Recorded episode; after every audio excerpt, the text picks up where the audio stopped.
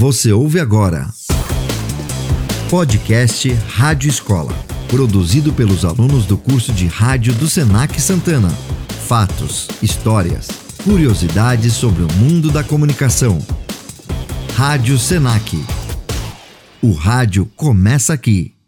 Olá, galera! No Adoráveis Inventores de hoje, eu, Suzana Valfogo, e meus companheiros Renato, Kellen, Dominique e Cadu Correia, vamos falar sobre o padre Roberto Landel de Moura, o inventor do rádio. Ué, mas não foi o Marconi que inventou o rádio, pessoal? Nossa, ouvi falar que atualmente o Nikola Tesla ganhou judicialmente essa discussão. Opa, espera aí. Essa história não está completa. Ah, então será hoje aqui no podcast Adoráveis Inventores que todos vamos saber quem foi Padre Orlando de Moura.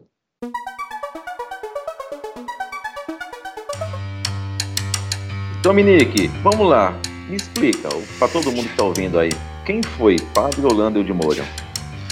O padre Roberto Orlando de Moura nasceu em Porto Alegre, Rio Grande do Sul nascido em 21 de janeiro de 1861 a 30 de julho de 1928. Cadu, seu fofo, você sabe por que, que o padre morreu? Do que, que o padre morreu? Eu não faço ideia, fala aí pra gente.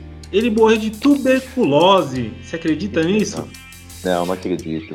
Mas é, foi isso aí que ele morreu. É, ele era o filho de Mariana Landel, né, Sara Mariana Landel, e de Inácio José Ferreira de Moura. É, Kellen, é, você sabe do que, aonde o padre se formou sacerdote? Não. Então, foi em Roma. Você acredita que ele foi até Roma para se tornar sacerdote? Você acredita Uau. nisso? É, pois bem, voltando ao Brasil, logo em seguida, ele foi em várias paróquias onde nasceu, no Rio Grande do Sul e aqui mesmo em São Paulo.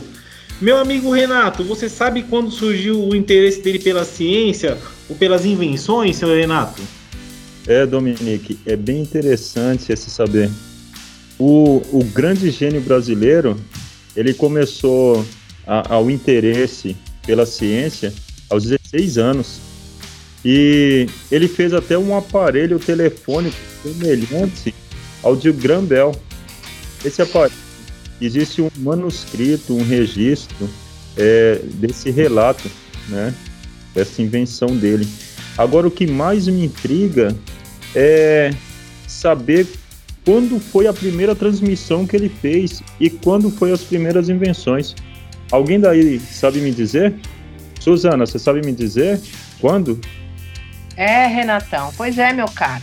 A gente, com essa pergunta, e a gente acaba de entrar numa das maiores controvérsias da história, que envolvem o rádio, viu, Renato? Puxa. Já que o nosso querido e adorável brasileiro, que nos deu tanto orgulho, né? O padre Roberto Landon de Moura foi quem realmente fez a primeira transmissão radiográfica. Bonito Uau. esse nome, né? Uau! Transmissão radiográfica. Lembrando que esse fato aconteceu anos antes de Marconi, né, que também foi um dos inventores que teve participação nessa história. Ele foi muito conhecido no processo da construção, nosso querido padre, dessa maravilhosa e amada caixinha da felicidade que a gente chama de rádio. Isso aconteceu, Renato, dia 16 de julho de 1899 e foi considerada, sim, a primeira transmissão da voz humana. Mas aí, meus amigos, vocês vão me perguntar: foi mesmo a, a primeira transmissão? Justamente porque o tal do Marconi, aquele que eu tinha citado lá, muito por cima, mas aí isso já é um assunto para um próximo podcast que a gente vai trazer aqui no nosso canal, só conseguiu fazer o mesmo feito em 1914, ou seja, muito tempo depois do nosso padre. A transmissão, aquela feita por Lando de Moura, partiu da, cap, da, da capela ali de Santa Cruz, na Zona Norte. Você conhece ali, Cadu, a Zona Norte? Conheço, conheço essa capela, inclusive passo direto ali em frente à capela, lá é igreja muito linda, por sinal.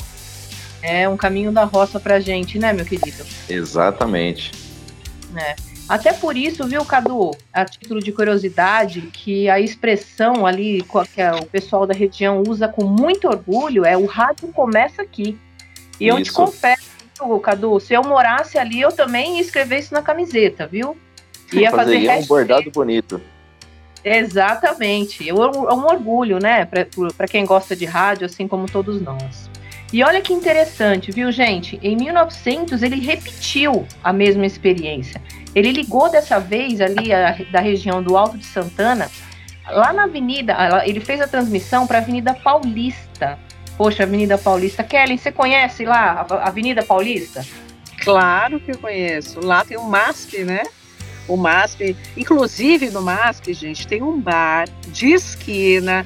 Para quem gosta aí de uma cervejinha, é ali mesmo, no MASP. Bom, né?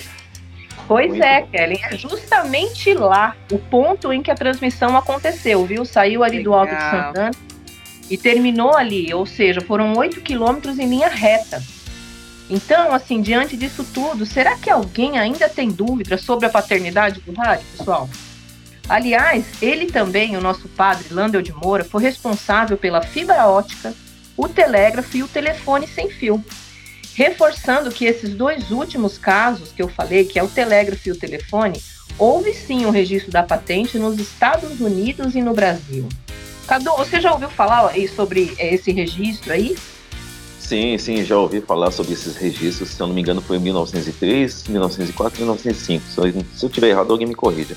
Mas você sabe por que ele não teve um reconhecimento internacional? Pelo simples não. fato de não ter nascido acima da linha do Equador. Uma pena. Que pena, que pena que não houve esse reconhecimento ao nosso é. orgulhoso brasileiro, né? E Exato. mais, infelizmente, é, Cadu, ele jamais conseguiu concretizar a última etapa do seu grande sonho, que era justamente levantar os recursos financeiros para desenvolver e implantar esse sistema de rádio brasileiro. Agora eu fico aqui me perguntando e eu vou passar essa bola para você, meu colega Cadu. Será que essas dificuldades que ele enfrentou tiveram alguma participação da igreja? Ah, falando nisso, eu bem lembrado. Eu ouvi falar que ele era chamado de bruxo. Me conta Sim. essa história aí. Sim, claro, teve muita participação da igreja, infelizmente. A igreja ela sempre atrasando a tecnologia, né? Mas isso aí é uma outra história. E sim, chamavam ele de bruxo. Coitado. Imagina o padre voando de vassoura ali em Santana. Acho que ficaria meio feio, né? Mas isso, então, para as pessoas e também para todo o pessoal da igreja, a ideia não agradava que um padre se envolvesse em assuntos com o espiritismo, paranormalidade e a psicologia, o que parecia blasfemar ao dizer que seus inventos podiam estabelecer comunicação com outros planetas. Pensa, falar com Marte em 1903? Pois é. E ainda tem uma história de que ele fez uma demonstração de um telefone sem fio para o bispo de São Paulo em meados de 1890. Imagina utilizando um celular em 1890? Ninguém imaginava. O que, que esse bispo fez? Ficou tão perturbado com as vozes que vinham de nenhum lugar que teria qualificado o aparelho como obra do demônio, do tinhoso, e proibido o padre de continuar seus experimentos. Você acredita nisso, Suzana? Da hora, Cadu, a gente é de rir mesmo, né, Dô? É. Bastante. Pois é. é verdade, é verdade. E você sabe, o Carlos, o Cadu, é, a gente ouviu falar também de uma história que intitularam o nosso querido e amado rádio como Caixinha Preta. Aí não dá, né, Cadu?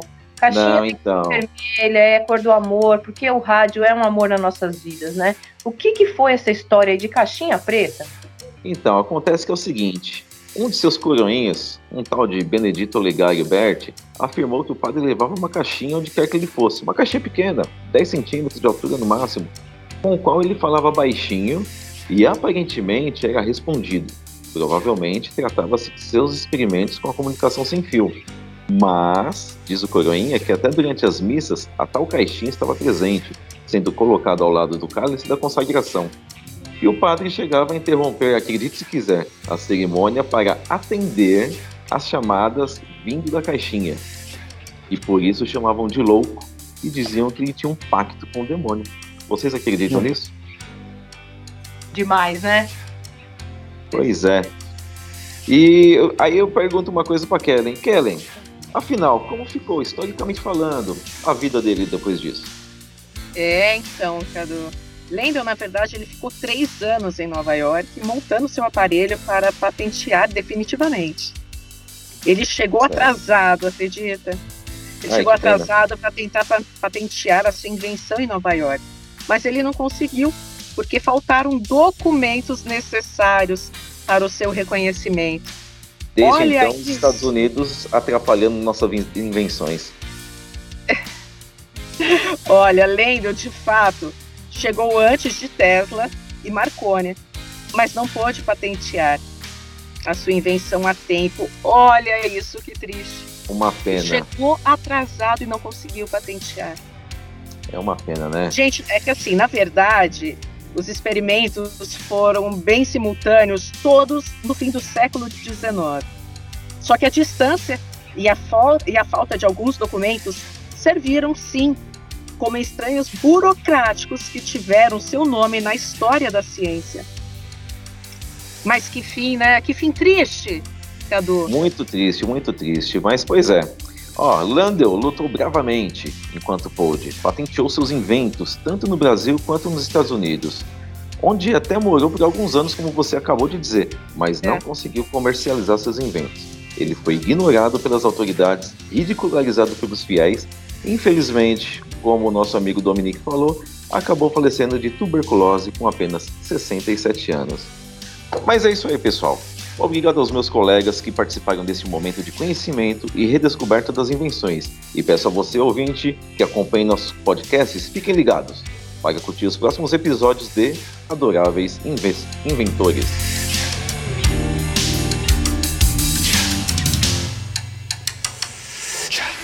Você ouviu Podcast Rádio Escola, produzido pelos alunos do curso de rádio do Senac Santana. Rádio Senac.